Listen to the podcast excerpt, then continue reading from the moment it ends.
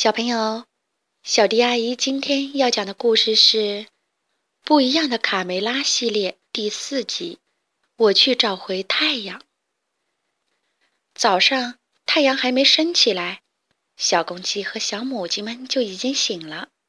小六子、小胖墩儿、皮皮虫、小刺头、脚气包，憋足了劲儿，齐声喊：“一、二、三，冲啊！”小鸡们嘻嘻哈哈，一起冲向了爸爸妈妈温暖的被窝。喂喂，爸爸妈妈，给我们让个位子！呀，这里真暖和呀！小鸡们叫着，撒着娇。鸡舍里热闹极了。卡门和卡梅利多也钻进了卡梅拉的怀里。嗯，妈妈，也给我让个位子呀！卡梅拉让开热被窝，将他们搂在翅膀下面。就像小时候一样，爸爸迪克早就开始了每天的工作，叫醒太阳。卡门趴在窗户上，崇拜地望着站在草垛顶上的父亲。爸爸，你太伟大了！迪克庄重地仰着头，他的嗓音既高亢又浑厚，还圆润有力。咕咕咕！啊，奇迹出现了！随着迪克的打鸣声，一轮红日从天边冉冉升起。一群小公鸡也围在草垛下面，羡慕地望着草垛顶上的迪克。他们多希望自己也能像迪克那样叫醒太阳啊！迪克从草垛上飞了下来，卡梅利多和卡门跑过去迎接爸爸。迪克昂首挺胸地往鸡舍走，卡梅利多神气地跟在旁边。卡门爬到爸爸的尾巴上，得意地对其他小公鸡说：“太阳是我爸爸叫醒的。等我长大了，我也要指挥太阳。”胡说八道！小胖墩儿嘲笑道：“别忘了，你是一个小女生。只有公鸡才能让太阳升起来。”其他小公鸡都笑话卡门。卡门很生气，心想：“总有一天。”我也要叫醒太阳，让你们看看。第二天，天空布满了乌云。迪克在草垛顶上一遍遍地叫着太阳，可是无论他怎么努力，也没能把太阳叫醒。更糟的是，还下起了雨。别担心，爸爸，你会成功的。卡门在窗户旁边对爸爸喊。第二天也是下雨。第三天还是下雨，太阳好像聋了一样，就是不出来。连续两个星期都不见太阳的踪影。这一天，迪克还像往常一样飞到了草垛顶上。他用世界上所有的语言呼唤太阳：英语 c o c o d o d o 西班牙语 q u a q u a r i k i 俄语 c o c a r o c o 汉语，哦哦哦！爱尔兰语，库卡杜达杜；意大利语，吃吃瑞吃；日语，c o c o c o c o；德语，kikeriki。可是这全都不管用，暴雨依旧下个不停。到了月底。还是见不到太阳。迪克还是每天冒着雨去草垛顶上叫着太阳，可是，一点儿都不起作用。他只好垂头丧气地往鸡舍走。佩罗带着卡梅利多和卡门趴在他的木桶里，两只小鸡望着爸爸迪克的背影，也很替他着急。佩罗，你最有学问，快想想办法吧。这样下去可怎么办呀？卡梅利多和卡门都把希望寄托在佩罗身上。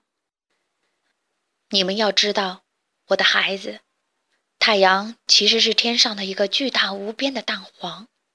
佩罗用翅膀比划着一个圆球的样子回答：“当我们看不到它的时候，那是因为它已经煮熟了。”佩罗变成老糊涂了。所有的人都知道。太阳是一个烧红的大火球。小卡门很失望。鸡舍里，一群小公鸡正在谋划一场政变。迪克老了，他不行了。小胖墩儿宣布说：“顶替他的时候到了。”对，说的对，不行就下来。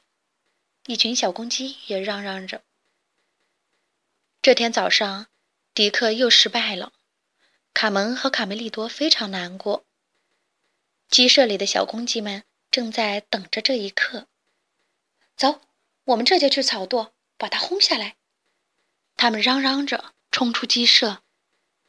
伙伴们，我真的病了，我走不动了。鼻涕虫觉得外面冷，便找了个借口不去。小公鸡们来到草垛下面，对卡梅利多和卡门说：“你们的爸爸已经老了，太阳还能听见老头的喊声吗？”哈哈，小胖墩儿嘲笑着。不许你这么说我爸爸！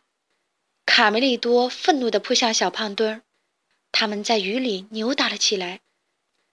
其他小公鸡们也冲了过去，帮小胖墩儿打卡梅利多。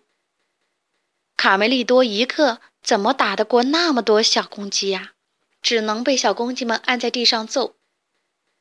卡门最讨厌小公鸡们打架了，他拿起木棍，决定让这场争斗快点结束。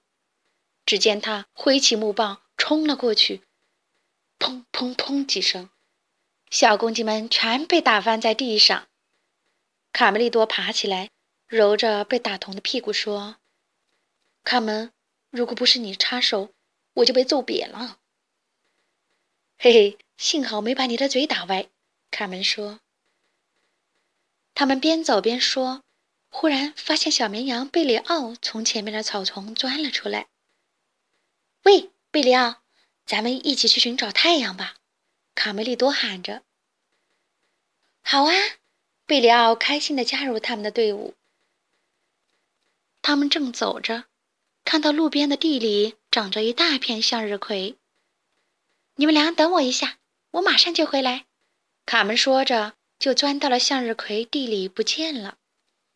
只听见咔嚓一声，卡门折断了一根向日葵的杆子。举着向日葵钻了出来。卡门对卡梅利多和贝里奥说：“向日葵，听听这名字就知道啦。它的脑袋总是朝着太阳的。我们只要跟着这朵花指出的方向，就一定能找到太阳。”贝里奥，真没想到，我这个妹妹小小的年纪就知道这么多事儿。卡梅利多很佩服妹妹的知识。他们走啊走啊。前面碰到了一条河，河水很深，他们可不会游泳。忽然，水面上飘过来一截树干，卡门用力一跳，跳到了水中的树干上，然后回头对卡梅利多和贝里奥喊：“男子汉们，走啊！”卡梅利多也跳了过去，最后贝里奥也跳了过去，可是他没站稳，差点儿啊就掉进水里，还好。他紧紧地抱住了树干，好险啊！贝里奥吓出一身冷汗。他们用木棍划着水，随着树干往前飘。我认为太阳一定是病了，卡梅利多说。对，我生病的时候也要卧床休息。卡门也很同意哥哥的看法。他这么久不起床，一定得了很严重的病。哎呀！等我们找到他的时候，没准儿他已经死了，那可怎么办呢？贝里奥说。天空还是阴雨绵绵，在向日葵的指引下，贝里奥、卡门和卡梅利多到处寻找太阳。他们把所有太阳可能躲藏的地方都找遍了，田野、草地、树林，连小山洞也没放过。可一直也没发现太阳的影子。雨一直下个不停，他们跟着向日葵指引的方向走，转眼好几天过去了。这一天，走着走着，忽然前面出现了一个大磨坊。小朋友，你们知道吗？磨坊就是磨米和磨面的地方。磨坊前面有个鸭子。正在唱歌玩耍。鸭子热情地向三个冒险家打招呼：“嗨，远方来的朋友们，你们好啊！我叫科尔贝，欢迎你们来到这里。这雨可是下了一个月了，你们知道吗？阴雨天可是我们鸭子最快乐的日子。嘎嘎嘎，啦啦啦！来吧，朋友们，让我们一起唱歌跳舞吧！”我在雨中唱歌，我在雨中唱歌，雨中唱歌多快乐！科尔贝又唱又跳。对不起，科尔贝，我们可没有什么心思唱歌。卡梅利多说。为什么呀？鸭子问。我们在寻找太阳，如果再找不到太阳，爸爸就会失去他的工作。卡门解释道。太阳，太阳！科尔贝忽然想起了什么。对，太阳，它就在楼上。跟我来，我带你们去。鸭子带着他们悄悄地上了楼。这是一个生产纸张的厂房，房子里面到处堆满了一摞摞的纸。要这么多纸做什么呢？贝里奥问。用来写点儿鸡同鸭讲的话呗。鸭子科尔贝先生回头解释道：“他脑子进水了吧？”贝里奥挠了挠头说：“他们跟着科尔贝，悄悄地穿过了磨坊主人的卧室。鸭子带着他们来到工作室前，推了推门，可是推不动。啊，糟了！工作室的门锁上了。小伙伴们都很着急。”这可怎么办呢？卡门用木棍在门上四处捅了捅，忽然发现一块木板是活动的。别慌，我们就从这个小洞钻进去。他们一个个从小洞里面钻了过去，只有贝里奥身子比较胖，好不容易才钻过来。瞧，就在这儿！科尔贝神气地说：“我没有骗你们吧？”你猜他们看到了什么？一个金黄色的大圆球正悬浮在空中，大圆球身上罩着一个网子，网子下面还绑着一个筐子。大圆球被牢牢地固定在地板上。大圆球后面那面墙是空的。原来太阳藏在这儿啊！三个小伙伴赶紧奔向受困的太阳。啊！他还活着呢，贝里奥说：“瞧，他看见我们有多高兴。来，咱们赶紧把太阳救出去。”小伙伴们用尽全力把固定在地上的绳子解开。绳子被解开了，一、二、三，小伙伴们把大圆球推到了房子外面，大圆球飞了起来，他们跟着跳进了圆球下面的筐子里边。和大圆球一起飞了起来。磨坊主人的弟弟被嘈杂的声音吵醒，他走到工作室那里看了看，赶紧跑回去告诉哥哥：“哥哥，有一只小粉鸡正在偷你的发明。”哥哥躺在床上迷迷糊糊地说：“一只小粉鸡？哦，是吗？别胡思乱想了。”快回去睡觉吧，我们明天还有很多事情要做呢。黄色的大圆球慢慢的膨胀，鼓得又大又圆，它缓缓地向天空升去，好壮观啊！忽然一阵大风吹过，卡梅利多一下子没抓稳，掉出了筐子，还好，其他小伙伴们一把抓住了他。太阳带着小鸡、小鸭还有小绵羊离开了陆地。他们当然不知道，这是人类史上第一次气球载动物飞行。这时，他们看到了天上飘着很多白色的一团一团的东西，有些看起来像绵羊一样。那些羊怎么会在天上呢？贝里奥好奇地问。“傻瓜，那是白云。”卡门说：“气球飘啊飘啊，小伙伴们都睡着了。到了早上，忽然卡梅利多叫了起来：“看，我们的家！”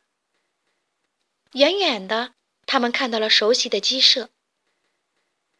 鸡舍旁，卡梅拉陪着心情非常沉重的丈夫，去做最后一次尝试。卡梅拉一再鼓励他要镇静，但迪克已经信心不足了。他颤巍巍地爬上草垛，满身大汗。所有的鸡在雨中站成一排。这是迪克。最后一次机会，切，他不会成功的。有人幸灾乐祸的预测。在一片寂静中，迪克用尽平生之力，昂首向天空发出一声鸣叫：“哦哦哦！”忽然，远方有一个金黄色的大圆球冒了出来。迪克兴奋地大喊。太阳出来了，我成功了。其实这是卡梅利多他们乘坐的气球。气球摇摇晃晃地降落下来，筐子砸到了草垛上，小伙伴们都掉了下来。啊！哎呦！迪克也吓得飞下了草垛。这时，真正的太阳也升了起来，金黄金黄的，暖暖的阳光洒了下来。卡梅拉一家人团聚了，他们紧紧地拥抱在一起。这是个多么美好的早晨，阳光明媚。迪克抱起他的两个宝贝，美滋滋地往回走。造反的小公鸡们灰溜溜地在一旁生闷气。科尔贝先生追着贝里奥玩耍。后来，太阳一直照耀着鸡舍。小鸡们又找回了生活中的乐趣。卡门还发明了一个有趣的找太阳游戏。一、二、三，看太阳！当他喊到“开太阳”的时候，所有的小伙伴们都不准动，谁动谁就输了。磨坊里的兄弟俩天天都在没完没了的争吵。哥哥，我发誓，当时告诉过你有一只小粉鸡。还有一只绵羊和一只鸭子偷走了你的气球，弟弟说：“别找借口了，用力打气。”哥哥说：“他们又在准备着一只新的气球。”